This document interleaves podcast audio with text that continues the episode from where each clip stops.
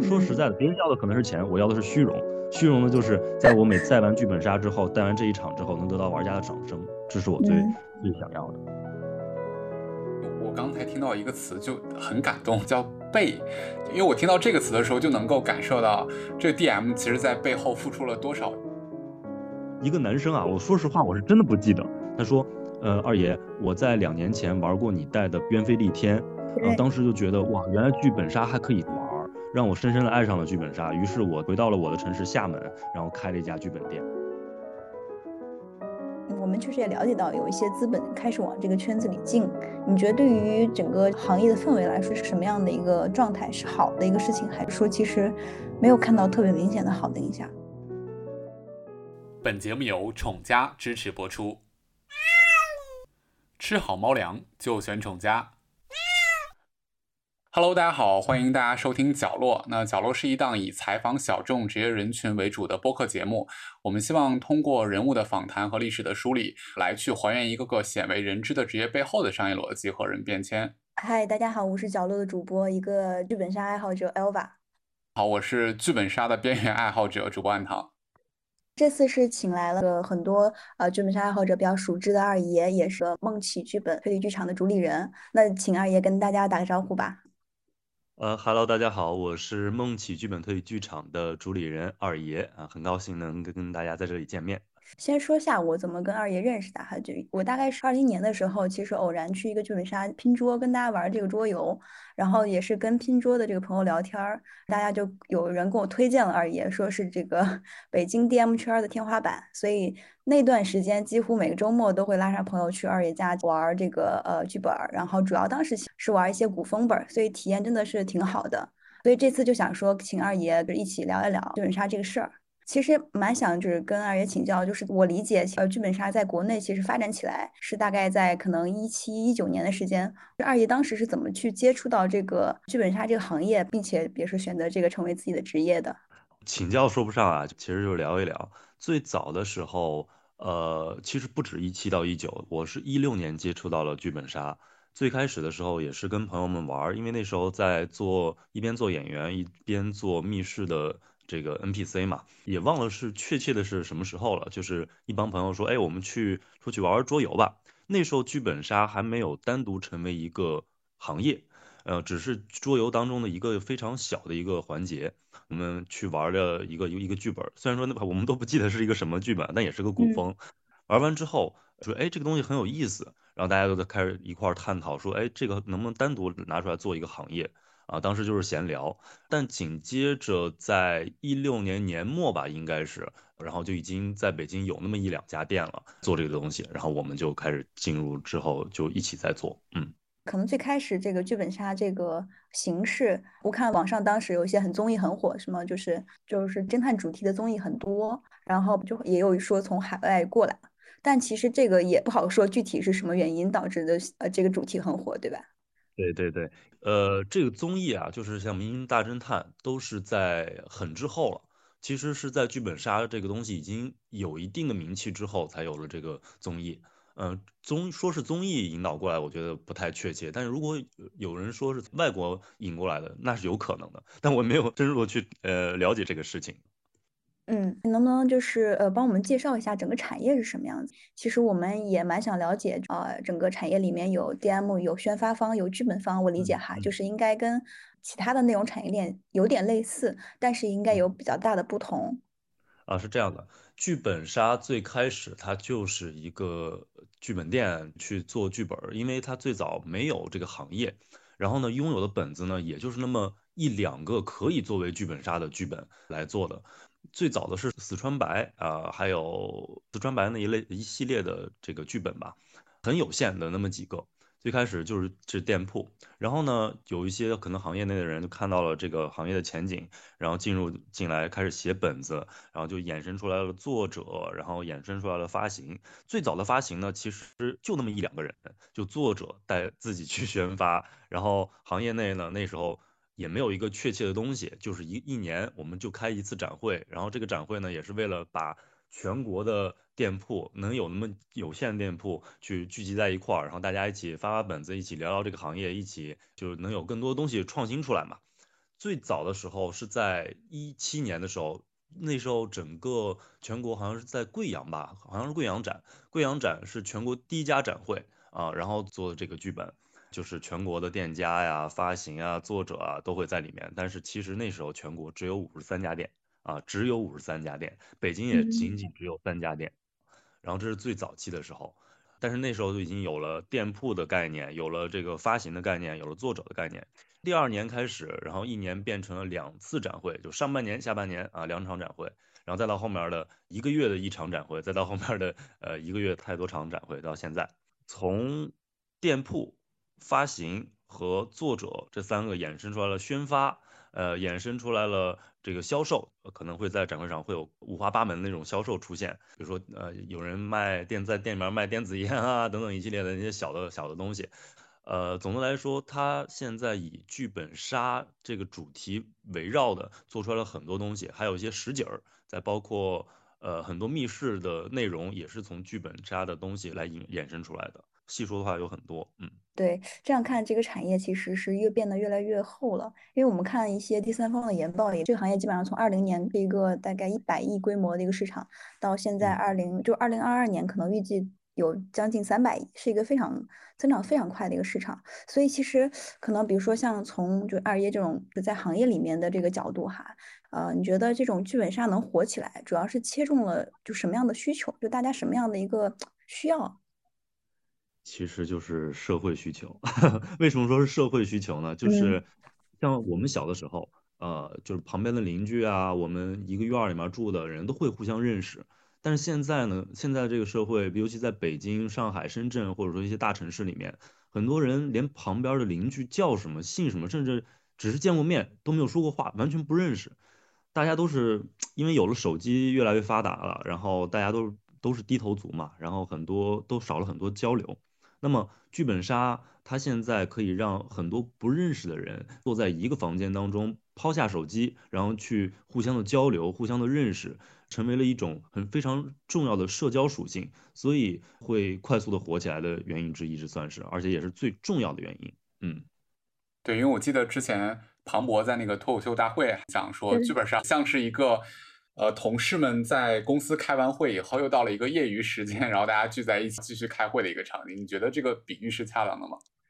这个比喻其实是不算是太恰当。呃，我不是说硬和本儿不好啊，但是我就说这个情况，嗯，在生活中，在工作上，我们可能用脑啊，或者是在工作的时候，呃，领导给你安排的任务，同事给你安排的任务，你们互相一起完成，已经用了很多呃精力了。然后我们再到剧本杀当中，大家又是同事们，互相认识的人啊，六七个人坐在一个房间当中，然后又是在盘这个呃硬核逻辑，谁杀了谁，或者说谁发生了些什么事儿。确实，如果是这种情况下，有点像是在工作之余又在工作。但是如果你跳开这个硬核本，比如说你玩一个情感本啊，玩个机制本啊，玩个恐怖本啊，在工作之余进行一些发泄，情感上的发泄，或者是娱乐上的发泄。这样的话，其实并不能叫做和同事们又在一起工作啊，只能说是其中一个小小的一个小项目啊，只能说是有点像啊。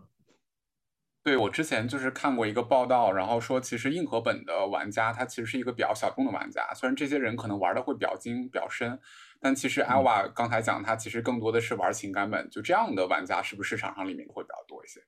对，现在情感本成为了一个社会的主流，一个情感本，一个机制本。因为机制本偏欢乐向，因为本来剧本杀就是一个让人开心、让人娱乐的地方。那如果说是又像工作的话，肯定大家都会不喜欢。当然，抛出一些小众的一些，也不算小众吧，就是呃一部分的玩家就喜欢玩硬核的之外，剩下的玩家大部分的很很多，尤其是像北京啊、上海、深圳这些地方。他更多的是希望在剧本杀里面得到一个工作之余的一心情上的缓解。那么有些人就想，哎，哭哭，我就想哭，我就想去体验不同的人生。那么玩一个情感本，他在里面当中去哭了，去宣泄出来，哎，会对身心其实我是觉得会有很大的帮助。再比如说，有些人就是。想要跟异性接触，那么玩一些恐怖本儿，然后在恐怖的环节当中啊，女孩子会寻求男孩子的帮助，会寻求男孩子保护，然后在这种情况下，两个不认识的人快速能让他们建立一个认识的一个状态，且会快速的熟悉起来。我觉得这个就是剧本杀带来的一些属性吧。呃，再比如说机制本、欢乐本是现在也是主流的之一，那就是这个主题啊，就是为了欢乐，为了快乐，为了在工作之余能有个玩的地方。对，我觉得还蛮有意思，就是二爷说的这些，就作为一个体验者来说，就是可能比如说一个下午的时间都关在一个稍微固定的地方，就稍微封闭、不太跟外界去互动的一个地方，你能够比较深入的去陷入到那个角色里面，去体验一个就是完全跟你现在的生活和经历完全不一样的人生，大概是这种感觉哈。所以我觉得还是嗯，能够带来一些就是比较放松的感受的，就对我 这种这种玩家来说。对，像梦体一直主打的一个沉浸，我算是在北京最早一个，我不敢说却在全国啊，但在北京我是最早一个做呃演绎的这么一个 DM，我最早也是 DM 店长嘛。那时候呢，很多老板都觉得这个东西不赚钱啊，怎么怎么怎么样的，但是我觉得可以让玩家体验更完美。呃，首先从装修环境把玩家第一步带入，然后其次让玩家坐在这里的时候，然后跟玩家的互动和演绎。这样都可以把它拉进到这个剧本当中的这个这样的环境，那么再看上剧本，再看上演绎，玩家会全身心的沉浸到其中。嗯，我觉得人一生啊，只能活一回，其实挺亏的，其实挺亏的。那么如果玩剧本，在这个房间当中，然后这五六个小时时间里，不做二十一世纪的你，不做你本身的你，做剧本当中的另一个你，去体验一个不同的人生，这样可以体验很多个人生，这样的生活，我觉得才是。比较有趣的一个生活。嗯，另外一个问题哈，我们也去过可能其他的这种剧本杀店，因为一个 DM 对于整个的剧本杀体验影响特别特别大。呃，也想跟二爷请教一下，你觉得一个优秀的这个 DM，他其实需要哪些素质或者天赋呀？其实要说天赋的话，没有什么天赋可言。是这样子的，这个行业就像相声行业一样，门槛很低，你想要进入非常容易，只要你有张嘴，你就能进入。但是想要做好不容易，为什么说做好不容易呢？你进入之后，你如果只是为了赚钱为目的，或者说以这个啊自己没事干，或或者只会干这个，然后就就来干这个，其实就跟相声一样，很多人不会去看。但为什么大家会去看郭德纲老师的东西？是因为他的相声是有意思的、有趣的，他真的在去研究这个东西。话说回来，我们剧本杀行业也是一样，想要做好。那你得首先要下努力，每天刻苦的去研究声台形表这些东西，就跟表演一样，去学这个声乐、形体、表演和台词这四项。那么其中最重要的台词和表演是尤为重要的两项，因为我们不仅要把词儿每一句词儿说清楚给玩家们听，还要这个表演出你的感觉。和人物的形象刻画在玩家心里面的样子，这些都是要呈现给大家的。那么我们要下的苦功就有很多了，就比如说，嗯，你怎么样演好，怎么样背词儿，怎么样了解这个剧本当中的内容。你玩家看剧本可能就是体验一次这个娱乐，而作为一个 DM 是要把本中的内容全部的深入的背下来，然后再去衍生出来一些东西。拿一个最早的本子来举例子吧，《窗边的女人》这个本子是关于。呃，当年的南大碎尸案的真实案件所改编的，那怎么样能把玩家带入进去呢？如果只是按照本中的内容去把玩家带入来，那你只能说你是一个非常好的一个 DM，不能说你是个优秀 DM。想成为一个优秀 DM，就是不仅讲出本中内容，还要讲出当年南大碎尸案内容，不仅要讲出南大碎尸案内容，还要讲出两件事情和呃玩家看不到，并且在本中没有写到的故事，你要自己进行一个延伸。才能把这件事情做好。再打个比方吧，呃，鸢飞戾天啊，是也是最早的一个情感本。那么很多的 DM 就是讲本中的内容，讲的很优秀，也讲的很熟，顶多是一个好 DM。成为一个金牌或者优秀 DM，你要做的是翻阅大量的南宋的内容。我做这个本子就是翻阅了大量的南宋的故事，然后找出这六个角色，因为本中是六个角色嘛，六个角色的原型。在最后复盘和讲故事沉浸的环节，然后把当年真实发生的事情也给他们一并讲出来，这样才能会更有感觉。嗯嗯，听起来其实还是要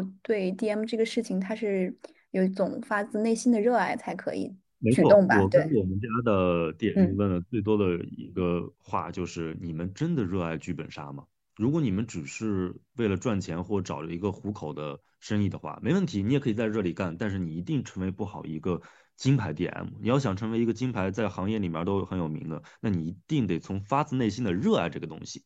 我有个印象，就是我第一次玩剧本杀，当时是我去长沙，就是好朋友聚在一起，然后又引进了一些新的朋友，就是说可以一起来玩一个大家能够一起参与互动的一个东西嘛，那就说提议去玩剧本杀。当时应该是一个梨园背景的一个剧本杀。我因为我从来没玩过剧本杀，但是我就现场看到那个 DM 他在去演绎一段京剧的时候，我就震惊了。我就说，现在线下的这种剧本杀或者线下桌游类的东西已经发展到这个程度了，就你跟看一个舞台剧一样，它实景的给你去展现。那个时候我就真真正正的感受到啊，剧本杀原来是有一些魅力的东西让你去参与进来去体验的。没错。其实我之前是有看到过一些剧本杀的店里面，它其实是会招很多。表演背景的人，所以是不是说我们现在很多的想来去当 DM 的人，就像您说的，他可能是学过一些呃声台形表的东西之后，然后说 DM 可能是自己的一个方向，然后他又去了，还是说现在的大部分的 DM 之前是干嘛的？会有一些背景的要求吗？其实是没有的，就是如果你是学过表演或者学过这个呃播音的话，这两个专业的确实是比较对口这个剧本杀的 DM，但只能说是比较。那么像我的店铺里面，从呃我做这一行，跟着我的小孩，一直到现在，我店里面的这些孩子们，呃，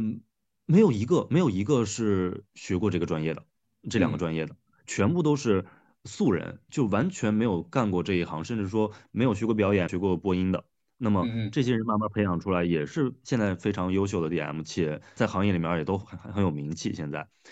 只能说学过表演和呃学过播音的。是对这个有加分，会稍微的简单一些。呃，入行的话，你可能会提升的相对快一些。但没有学过的也一样是可以做的，只要你用功，只要你努力。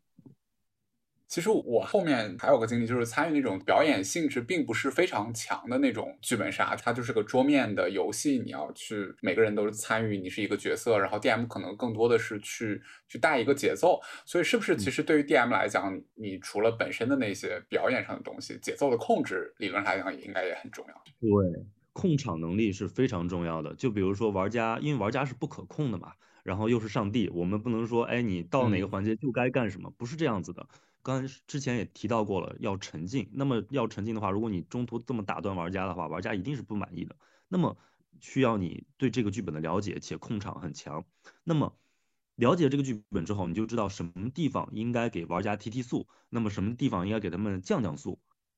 同样，凶手也一定会在我们呃几位玩家当中嘛。那么呃在这种情况下，我们同样要给凶手一定的保护。呃，如果玩家比如盘的特别快的话，我们需要哎给他们降降速，怎么样能扰乱玩家的视听啊？这么一个一个一个状态，所以控场能力和节奏也是非常重要的一环。那么有些孩子可能天生的控场能力和这个节奏比较差，那么他成长的就相对的慢一些。那我们就需要在在工作之余来教他怎么样控场，怎么样这个把控节奏。教表演和教台词是一个道理的，呃，这些东西都是可以学的。像我们这个行业的一些从业者，比如像二爷店里这些 DM 们，每个从业者他之后的一个成长路径会是什么样子？比如说像二爷这种，可能从 DM 成长起来，可以成为一个剧本杀推理剧场的一个主理人，还有别的一些方向吗？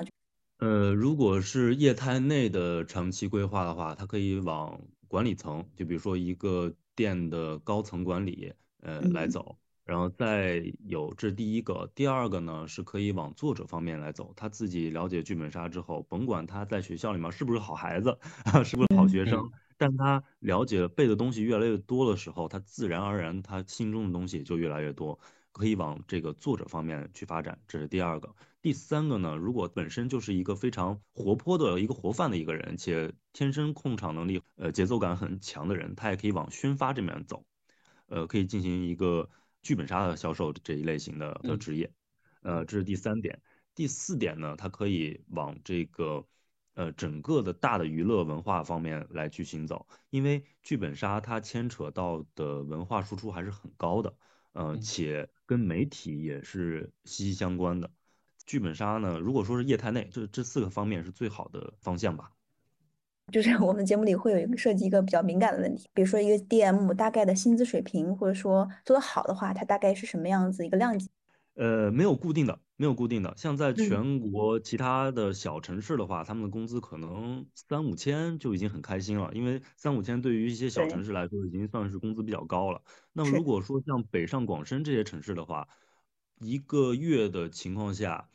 底薪不说，就按他到手的，因为我们剧本杀一大部分的好一些的名店，他们都是以提成为主。一个月的工资大概下来是一般的人是八千到一万二之间，然后做的好一些的呢是一万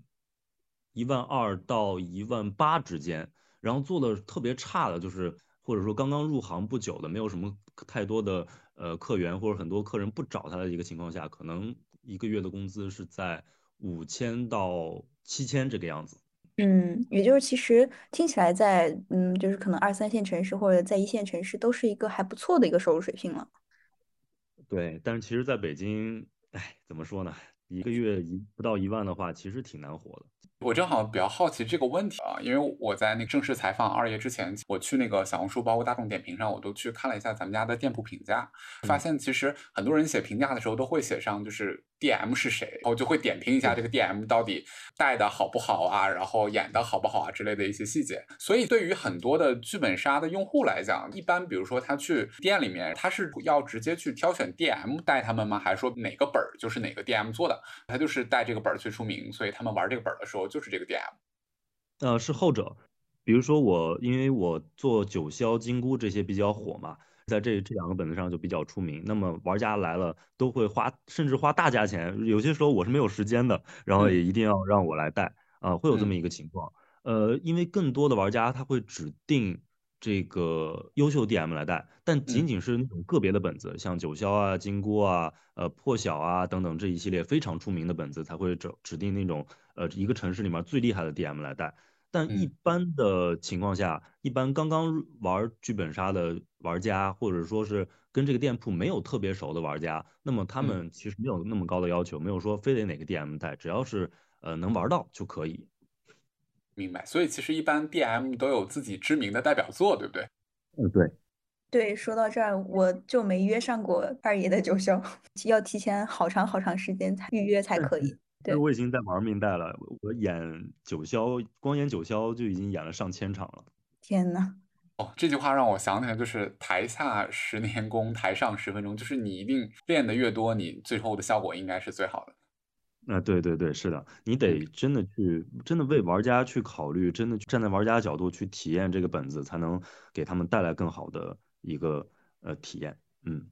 哎，那我有个小问题啊，就比如说，呃，一个 DM 它其实从接触这个本子，比如说它刚开发出来，然后到它能够很成熟的上手，因为我知道其实有很多店，它比如说拿了本子之后，它可能会去做一些改动啊、变化啊，然后去做自己的风格。那这个周期和时间会有多久？嗯，怎么讲呢？呃，剧本杀分为三种类型的本子，呃，三大类的本子。第一类叫做盒装本，就是只要你有钱，你就可以买，无论你开不开店，你都可以买。这种类型的本子呢，因为在市面上会特别的多，而且不限制，所以说搞这类型的本子，一般的老 DM 就是在干这行呃两三个月、三四个月以上的 DM，他就可以去很快的开出来。可能用看完之后两天到一天磨合完之，他自己进行一个磨合，磨合和改动完之后，他就可以开了啊。这是第一种类型。第二种类型叫做呈现本子，那么可能就是一一个城市三家，一般的情况下是三家，或者是现在因为呃店铺比较多嘛，然后可能会达到个七八家、十几家，呃一个城市会有这么多家店拥有这个本子。那么这个本子呢，就是只能在这么几家店玩到。那么无论是店铺也好，还是 DM 也好。就会比较用心，他会加入自己的东西，会进行一个大的改动。那么这个周期呢，可能会在一般来说会在三天到两周之间来做出来。很多店铺它改的比较快，其实并不是改的快，它就是拿上来之后想快速的引流，所以说，嗯，没有做太多的二度创作，就直接用玩家来进行试验了。其实我觉得这样不好。像我的店铺，我的拿回来的呈现本子都是要经过。呃，一测、二测、三测、四测的内测，然后再进行玩家的呃免费场的一测、二测，才会再面向用户。然后这样的周期一般都是在两周左右。然后在最后一种叫做独家本子，就一个城市只有一家店拥有的这种本子。那这种本子呢，可能会经历长期的打磨，甚至早就已经到你手上。但是其实作为店家就不着急了，因为一家一个城市只有一家店拥有，那么想要玩到那只能在他家玩。那他一如果比较负责的店铺呢，他就会用一个月的时间，甚至说更长的时间来改动这个本子，把它改到一个完美的地步，才会面向玩家。哎，那同时一个 DM 它会有好几个本子在带吧？理论上。啊，对，是的。那会有一个上限吗？因为其实就相当于说，它能够同时把几个带好之类的。其实如果能力到的话是没有上限的，就像是我背下来九霄的内容，背下来金呼的这些本子的内容，基本就在你脑子里面了。哪怕你呃十天半个月不开，你再开你也依然是会的。像我的持本量大概在一千多以上。呃，像我的大徒弟，他的持本量就是你他非常熟悉且带的非常好的本子，大概在二百左右。嗯，每个人他其实不限量的，只不过是干的时间长短的而已。我刚才听到一个词就很感动，就是叫背，因为我听到这个词的时候就能够感受到这个 DM 其实在背后付出了多少艰辛的过程，因为一般一个剧本杀你玩下来可能要很长时间，你短的可能至少。呃，三四个小时，长的可能六七个小时，都八九个小时都有。就是如果你一个能能把本子背下来，那我觉得他应该是在背后花费了很多心血，在这个过程当中。就在工作之余，他们都不，我我让他们早些下班，他们从来都不早下班，他们都要在店里面去背背本儿，然后去看本儿，互动，去互相的练习。就比如说 A 找到 B 说，哎，你帮我明天演个戏吧，然后什么戏，然后把词儿给他们，然后他们两人在那儿背，然后背完之后互相的去排练怎么样演，嗯。哎，我而且我刚才还听到一个很专业的词汇，叫做呃持本量嘛。这个其实是考验一个行业里面的 DM 的一个关键嘛。因为呃二位刚才说自己可能能够持本量一千本，对吧？是这个概念对吧？还有一些人能够持本量到二百本，所以这个其实是他的一个经验覆盖的一个范围，是吗？嗯，对，是的。你看本越多，自然是会对你的提升有最很大的帮助的，这是其中之一嘛。呃，不能说全部都是。像我们家有一个现在很优秀的一个 DM，怎么说？他入行比较晚，也是属于那种特别没有天赋的，也没有学过表演，也没有学过台词，然后控场能力也不是很强，但是他非常的努力。呃，在我店里面干了半年了，现在粉丝也非常多。呃，叫做明泽啊，这个男孩，他就是非常的努力的那一类型。你交到他任何手上的一个本子，无论适不适合他，无论难易程度有多少，他都会非常的下辛苦去研究、去学、去做、去背，然后再去呈现给玩家。呃，当他呈现给玩家的时候，一定会比百分之九十以上的 DM 都要强，哪怕他没有学过，哪怕他他什么都不会，一一定是比很多的有所谓的天赋的人都要强。努力性的 DM。嗯，听起来其实这个行业或者说这个职业本身还是一个努力为导向的一个行业。我发现其实很多行业都是这样，只要你其实勤奋努力了，都是会有一些比较不错的这个成就的。我之前去我们店里去玩本的时候，DM 之前会跟大家去做一个互动和沟通，这个过程是为了去了解玩家的性格，然后去给他匹配更好的角色，对吗？一般就是嗯，就会去了解哪些层面的事情啊？一个是了解这个，就用最短的时间，为什么要做这个呢？是因为很多情感本需要你带入其中。那么很多玩家他如果有些人他就觉得，哎，我就像我，就是我什么样的本子都可以拿，呃，这种就比较好应对，就是给他一个，呃，他想要，比如说或者跟他性格不像的他也能接受，跟他性格像的也能接受。那么更多的玩家他偏向于得跟我性格很像，我才能沉浸其中，尤其是情感本。就要进行一个呃快速的聊天了。那么在这个聊的过程中，我们需要首先从第一部分，他的本身的性格，在生活中本身的性格是一个什么样子的。然后第二部分就是他内在的性格是一个什么样子的。第三部分就是他一定接受不了什么类型的本子，然后一定喜欢什么样类型的本子啊。从这几方面入手，然后去跟他聊，去测试他。就比如说测试一些。呃，你是什么星座啊？呃，你谈过恋爱吗？你谈恋爱最喜欢什么样的一个状态啦？等等一系列的，呃，然后从这些地方来入手问他，嗯嗯，整个其实还是一个非常细腻的过程，其实尤其是就是情感本来说，就特别重要这个事情，嗯，对，要快速的去了解这个玩家，才能让他有更好的体验嘛。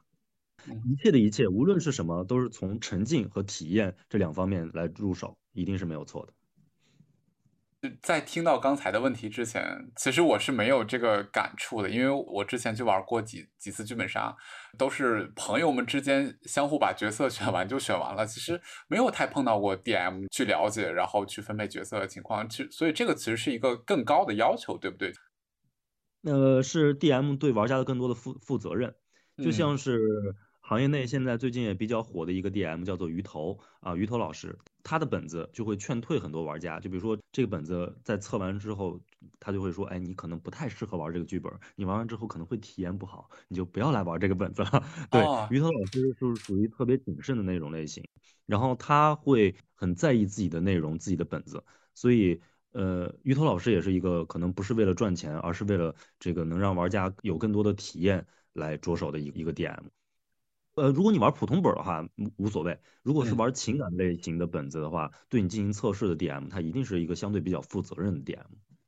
但这个不是必须环节啊，很很多 DM 他觉得，哎，是不是别人家测试了，我也得该该测试测试啊？其实不是，就是只是测试了之后是会对玩家更负责任。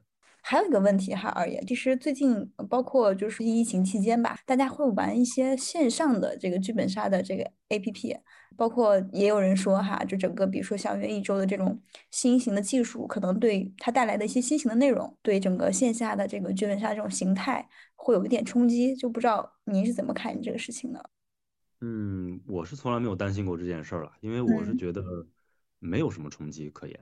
呃，线上剧本杀我也去了解过。但是极其之无聊，甚至你可能一边在吃着饭，一边在玩，也有可能是一边在洗澡，一边听别人去玩，甚至中间掉线了都不一定有人知道。有些人玩的过程中直接睡着了都有可能。嗯，呃，线上剧本杀它缺少了第一互动性，就是我们玩家面对面的互相的交流和看 DM 的去演绎这东西的互动性，他们缺少了。这第一，第二，线上剧本杀更多的是线下的盗版。什么叫线下盗版呢？就是线下我写出一个本子，然后呃，线上剧本杀为了便宜或者为了某些东西，他把中间内容改一改吧改吧，然后再把这个背景改一改，然后就放到了线上。很多地方都是存在于 bug 的。当然，呃，有些线上剧本杀它做的很完美，可能没有 bug，那么同样缺少了我刚才说到呃互动性。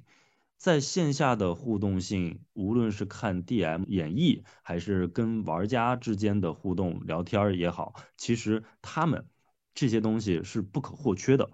是线上永远无法带来的。线上它就算有一天它做出来视频，大家互相看着互相聊，那同样就跟线上的狼人杀、线上的桌游和现在更多的低头族没有什么区别。缺少了我们的社交真正的社交属性，所以线下的东西永远是线上无法代替的。我觉得线下可能最难替代的，刚才二爷说到一点，就是他的这个社交的真实的感觉和状态，包括一些情绪之类的东西，可能才是我们现在的一些年轻的朋友们去玩的一个很重要的一个原因在。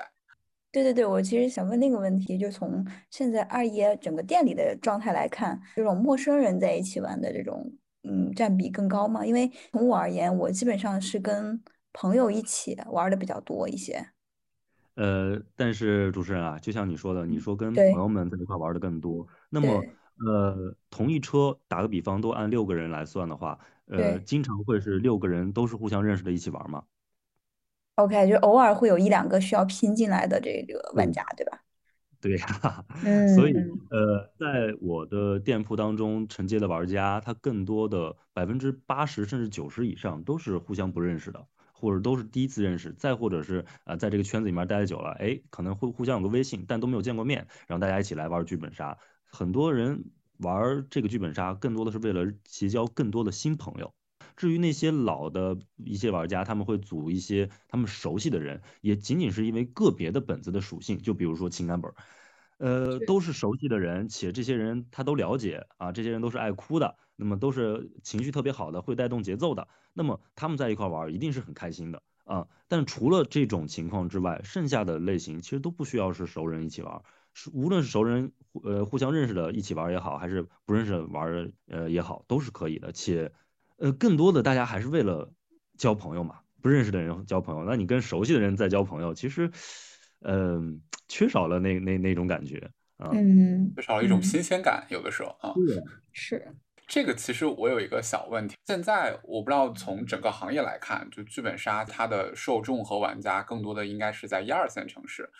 比如说，我们从社交的需求上来讲，呃，更小的地方的城市，人们可能不会彼此认识多一些。剧本杀再去渗透的时候，它是不是娱乐属性会增强，然后社交的属性，呃，或者是陌生人社交的这个属性会减弱？会有这种情况在吗？包括像刚刚我们也提到了这下沉城市，嗯，剧本杀的这个 DM 它大概收入的一个情况哈，是不是说在开在小城市相对来讲，它就很难有？大量的玩家去玩，因为他们的选择可能也跟大城市不太一样之类的。嗯，一定是的。像在北京、上海这些地方，北京就拿北京来说吧，呃，北京的固定人口才二十万，而它的流动人口达到了两千多万。在这种情况下，在北京那一定是跟陌陌生人玩是居多的。那么像在小城市，呃，我明年会在我的老家山西，呃，开一家店，就是山西大同。像那座城市呢，可能总共人口才加起来五六百万人，嗯，但是他们玩起来更多的确实是会缺少呃这个陌生人的社交的属性，但是还是有的，还是有的，嗯，只是会减少，呃，相对比例来说是减少的，嗯，就像你说的，可能会在娱乐上面设，呃，这个玩法上面会有更多，呃，一定会这样的，嗯嗯。不同的城市有不同的情况，就像在北京，它得是更多的是预约制，嗯，只有预约你才能把这个场子定下来，才能来玩儿。像在小城市，更多的就是，哎，我今天没事干了，去剧本店店坐一会儿，看看有没有拼场的，然后在那等等等，越越等人越多，然后人齐了，然后我们就开一个本子。小城市偏向于这个拼，就是临时拼车，而大城市更多的倾向于的就是预约。从二爷现在的这个感觉来看，哈，现在是不是还是主要是年轻人就玩我们这个剧本杀更多一点？稍微可能比如说呃中年，然后就是老年，整体这个群体就会比较少啊。嗯，对，中年老年的相对少一些。呃，现在最早的时候，因为年轻人他更容易去接收新鲜的事物嘛。是。嗯。呃，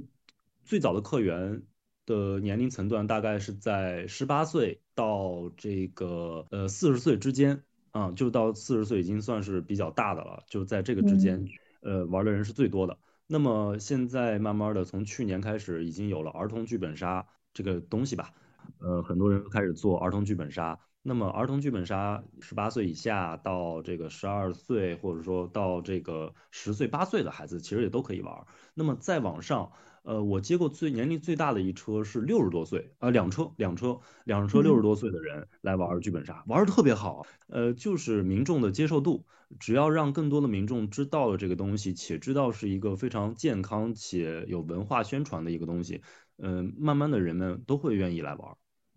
嗯，因为从这个内容形式来说，包括它的这个呃，我觉得就是整个的这种方式，我觉得挺适合可能中老年人 玩的，因为就是它不存在手机游戏那么高的操作门槛，所以它其实主要是阅读性质，然后以及这种演绎性质的东西在里面的。而且老人家就是我觉得可能，比如说偏年长一点的人，他的生活体验更丰富之后，他对于这个事情，就对于一种完全新的人生的体验需求也是存在的。对对对，我接的这两车剧本杀的年纪大一点的这些人，很神奇的一点就是他们沉浸很快，而且接受度很强，在并且就是他们上手也非常的快，不像是年轻人，他有些时候虽然说他接受度强吧，但是年轻人有些玩第一场的时候他会懵懵懵懵的，但是老。这些老年人，呃不不是不是老年人啊，就是六七六十岁五十多岁的这些 这些叔叔阿姨，他们玩起来就非常的快，就是很容易上手。其实，呃，年纪大不代表他不爱玩剧本杀，而是他们觉得这是个新兴的东西，甚至不知道这是什么东西，让他们去了解就好了。深入到这个客户群体当中，让他们去了解这个行业，让他们去玩上几次，他们自然就会喜欢上这个东西的。可能当我们这批人老了之后，哎，我们身边的娱乐方式会多一种，就是会把剧本杀持续下去。对，是的，是的，是的。对，哎，我们还蛮好奇一个事情啊，就是二爷其实现在从业已经嗯好好几年的时间了哈，自己现在也其实也是呃有一帮伙伴自己当老板，蛮好奇就是呃整个过程中，比如说遇到什么最开心或者最有成就感的事情是什么事情啊？啊，这个其实还蛮多的，嗯，呃，从一开始来说吧，就是刚开始做剧本杀的时候，当带完一个本子之后，呃，给玩家鞠躬的时候，玩家会迎来玩家的热烈的掌声，这是我第一个让我呃特别感动的地方，也特别坚持的地方，就是无论你在后面付出多少，呃，不要担心没有人看，一定会有人看到的，你做得好，一定会迎来掌声，这是我做剧本杀的第一个让我感动的事儿。第二个感动的事儿呢，是我在做发行的时候。我有我做最早的本子《春望国破山河在》的时候，呃，去上海展会，本来想的就是作为一个发行方，然后去卖卖本子，然后再作为店家去买买本子的这么一个过程。在发行的这个过程中，忘了是第几场了，反正是带的第二场跟第三场这个样子吧。带完这车玩家，这车玩家都是店家嘛，因为是来去展会去买本子的这些人。有一个人玩完之后一边哭，因为那个本子是感情情感本嘛，然后一边哭一边跟我说：“说二爷你还记得我吗？”然后当时我就一懵，一个男生啊，我说实话我是真的不记得，呃，但是他问我说：“记你还记得我吗？”然后我说：“嗯，有印象，但是没有仔细的去说。”他当时说了一句我觉得特别重要一点，就在他说：“呃，二爷，我在两年前玩过你带的鸢飞戾天。”啊，然后当时就觉得哇，原来剧本杀还可以玩儿，让我深深的爱上了剧本杀。于是我去了，我回到了我的城市厦门，然后开了一家剧本店。哦，当时想，原来原来我可以影响到这么多的人。然后再到后来，呃，我教学，跟着我的师傅半山道人一起去教课，去带学生，然后在玩的过程中去带玩家，遇到了很多很多这样的人。本来以为就是一个，或者我我在上课，作为老师教学生，或者作为老板。这个带 DM，再或者作为 DM 带玩家的一个平常的这样的简单的关系，但是万万没想到遇到了很多很多人都会问二爷，我是因为你我才做了剧本杀，我是因为呃看到剧本杀可以这样，我才去开了剧本杀店，再或者是做了发行，再或者怎么样，我才发现哦，我原来可以影响这么多的人，这些是我呃第二个开心的事儿吧，就是大家会因为我的一个。其实怎么说呢，我是一个嗯咸鱼一样的人，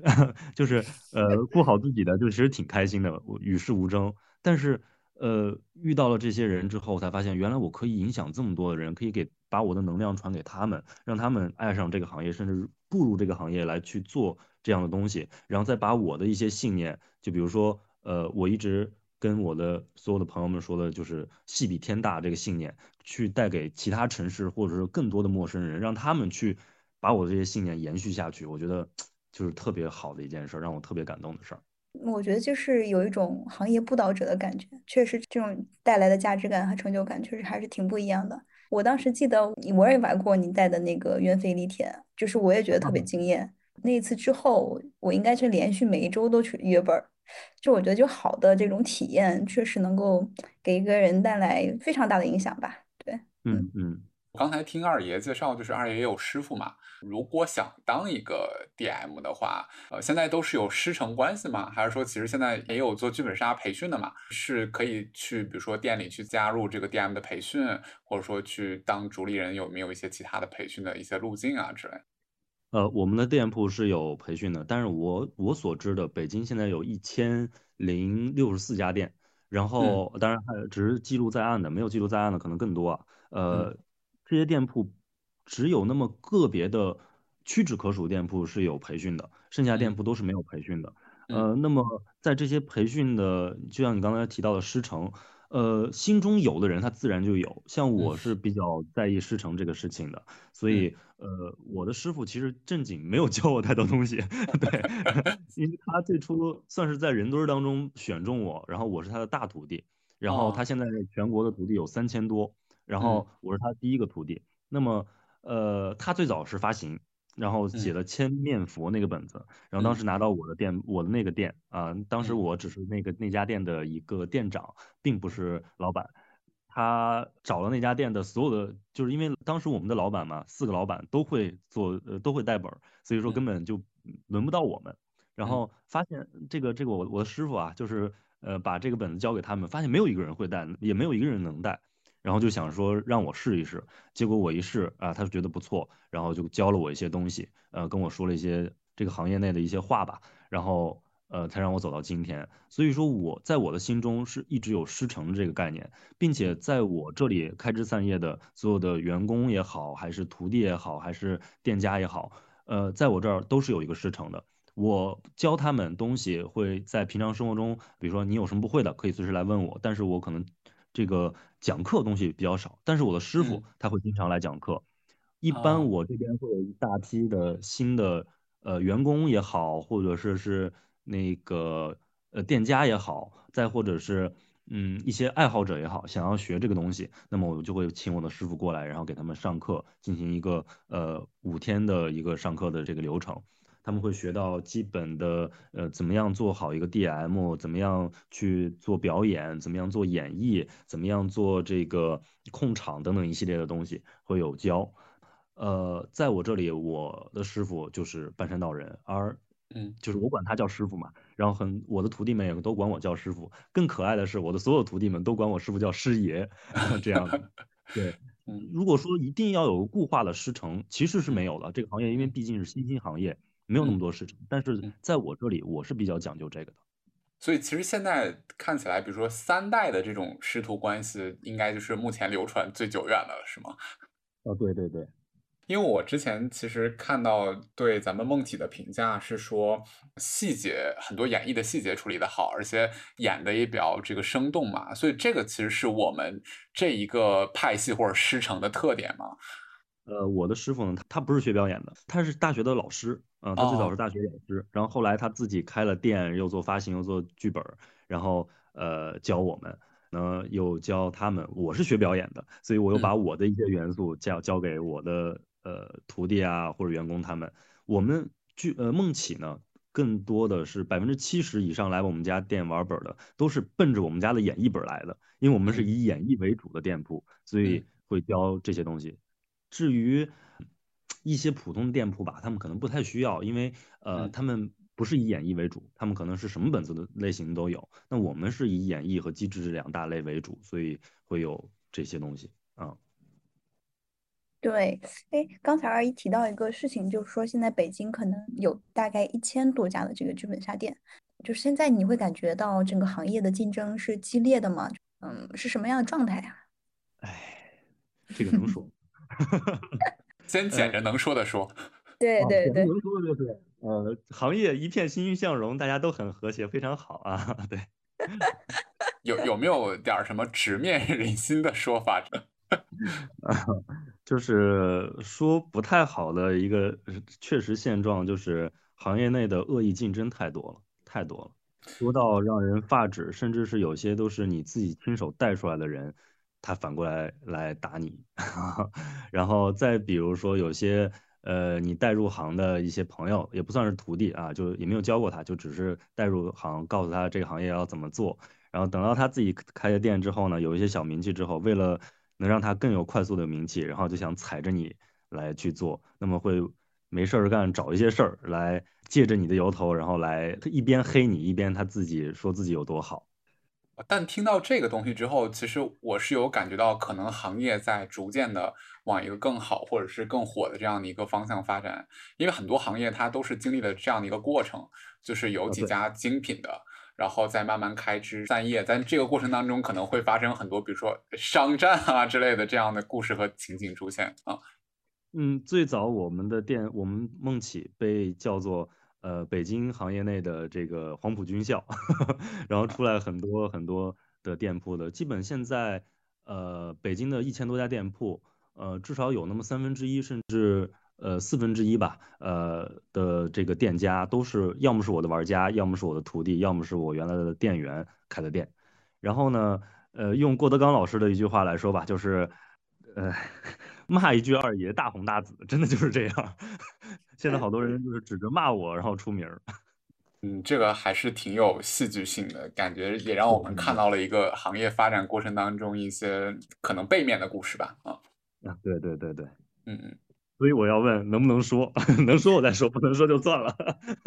嗯，我觉得你刚才说的也是比较一个偏向于事实的一个状态吧。我我是已经习惯了，我比较佛，因为我做剧本杀不像一般的老板一样，他们。可能更多的是为了觉得，哎，这个行业是新兴行业，赚钱，然后我们就进来吧。很多资本进来之后，他甚至都不知道什么是剧本杀，他就觉得哎，这个赚钱我们就要做。那么我做这个东西的时候，其实一开始，嗯，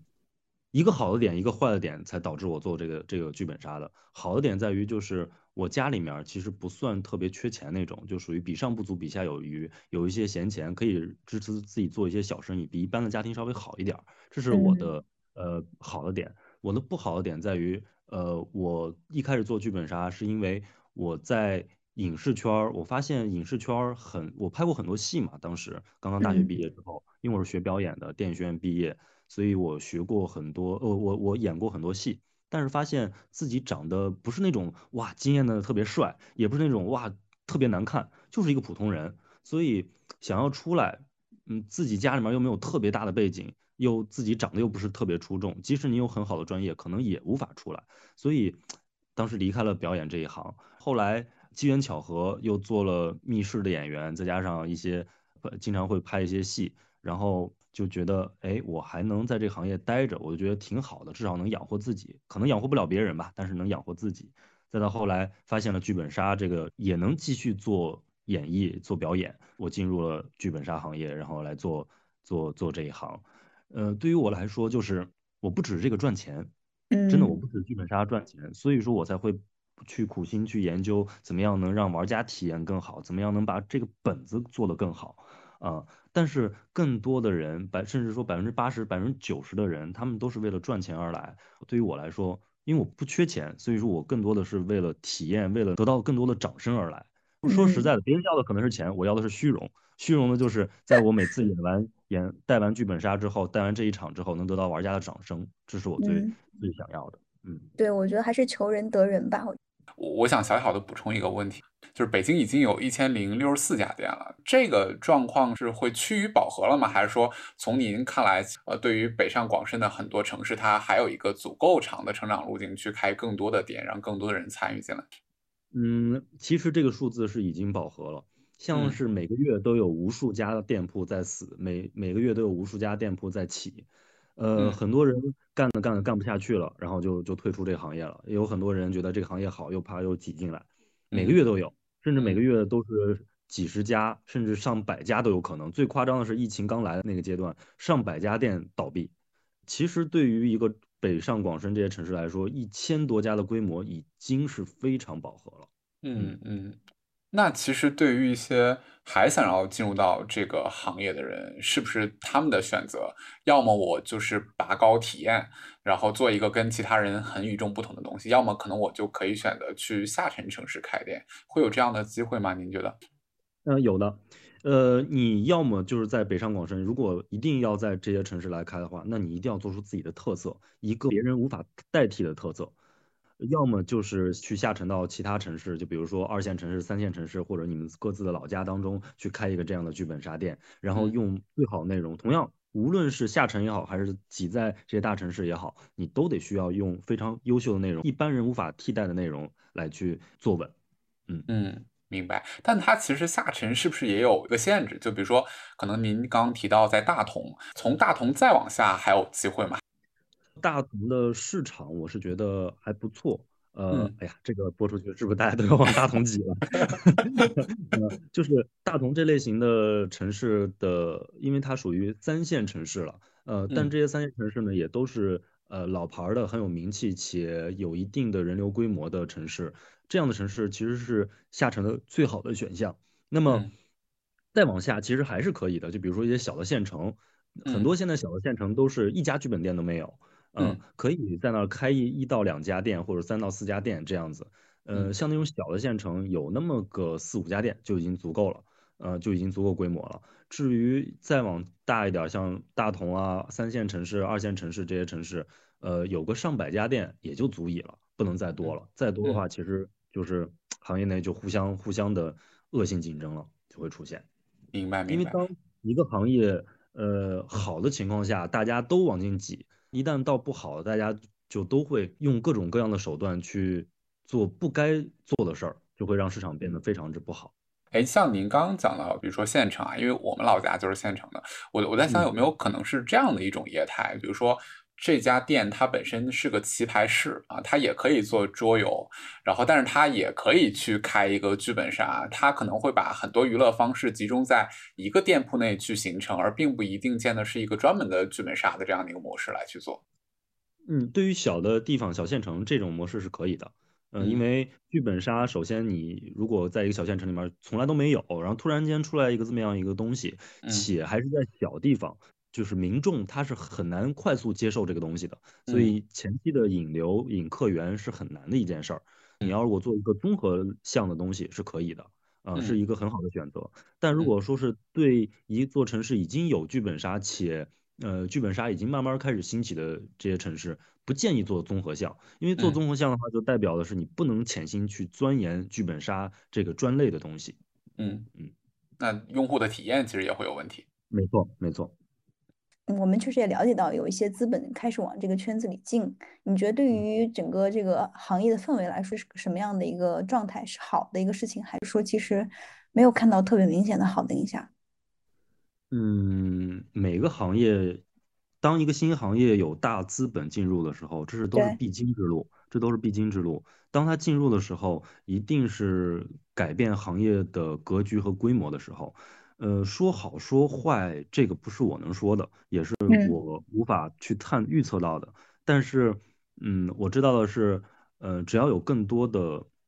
真正爱剧本的人进入其中，一定会让行业变得更好。无论他是大资本也好，不是大资本也好。但至于说他们这些大资本进入是对行业好还是不好，呃，这个不是我能说的算，也不是我能预测到的。从二爷的角度上来讲，有没有什么想跟我们去聊一聊或者分享啊？其实怎么说呢？我觉得保持本心吧，无论做哪一行业，呃，都要保持本心。像我做剧本杀，我的本心就是，第一，能做我自己擅长且热爱的行业，所以我留在这里。第二个本心就是戏比天大，永远你在舞台上要在表演的时候。无论发生什么事儿，哪怕那边你家里面出了很大的事情，你也要用心的把这一场戏演完之后，然后再去处理你自己的事情，要对玩家进行一个负责，毕竟人家是花钱来玩的嘛。然后这是第二个本心，第三个本心就是，嗯，也算是对同行说的吧，就是既然你在这一行业里面，希望能做出对这个行业有帮助的事情，不要每天。为了打商战而用不择手段，把更多的时间用在你怎么样去研究本子，怎么样去研究玩家，去研究互动性、内容性和沉浸性的东西，把时间用在这儿，这个行业才会变得更好。而且再说句，针对我的一些店家说的一句话吧，就是不是我死了你就能吃上饭了，而是你真正得把自己的内容真正做好了，让玩家觉得值得为你去鼓掌了，才是你该做的事儿。是一起把市场做大，其实每个人才能够在这里面享受到这个市场给大家带来的好处。嗯，好呀，好呀，呃，剩下时间就是二爷要不要整体的去介绍一下咱们这个店的一个情况啊？呃，首先呃，我是梦起剧本推理剧场的主理人二爷，然后也是在这个行业里面已经有六年了，在北京是最早把演绎、把表演加入到其中的人。我们梦起剧本推理剧场一直在行业内算是。相对比较有名气的一家店铺吧，然后我们主打的是情感、沉浸、机制、演绎这几大项的剧本店。那么，如果喜欢剧本杀，想要了解剧本杀，或者说想要呃进入这一行业当中的未来的店铺老板们，都可以联系我，呃，甚至来我们店来体验呃剧本，体验不同的剧本，体验不同的人生啊，就是我们的信条宗旨。那也希望。呃，我们的听众的小伙伴以后能够多多的去梦奇体验，呃，剧本杀的快乐。来梦奇，一定让你开开心心的啊，过完这一天。嗯，好呀。哎，那二爷能帮我们推荐几个好玩的本吗？哦，那太多了，那太多了。就是如果是新手的话，其实先新手不建议上来玩情感呃和机制这两大类的本子，适合先从一开始的硬核本开始，就比如说。一定要玩，虽然说老本子吧，但一定要玩《窗边的女人》《鸢飞丽天》这些，呃，还有《诗格二十一课》呃这些类型的本子，啊，然后上手了一段时间的本，呃，一段的时间的小伙伴们，呃，梦起这么几大类，第一，呃，不是不是，这这这么几个本子吧，呃，九霄、九霄二、金箍、巫蛊、云海，呃，白衣倾城，呃，青山云海，呃，还有这个落子无悔，这些一定要来尝试一下，这些是我们家的顶级的本子。今天谢谢二爷参加我们这个节目。嗯，也感谢你们辛苦主持人了。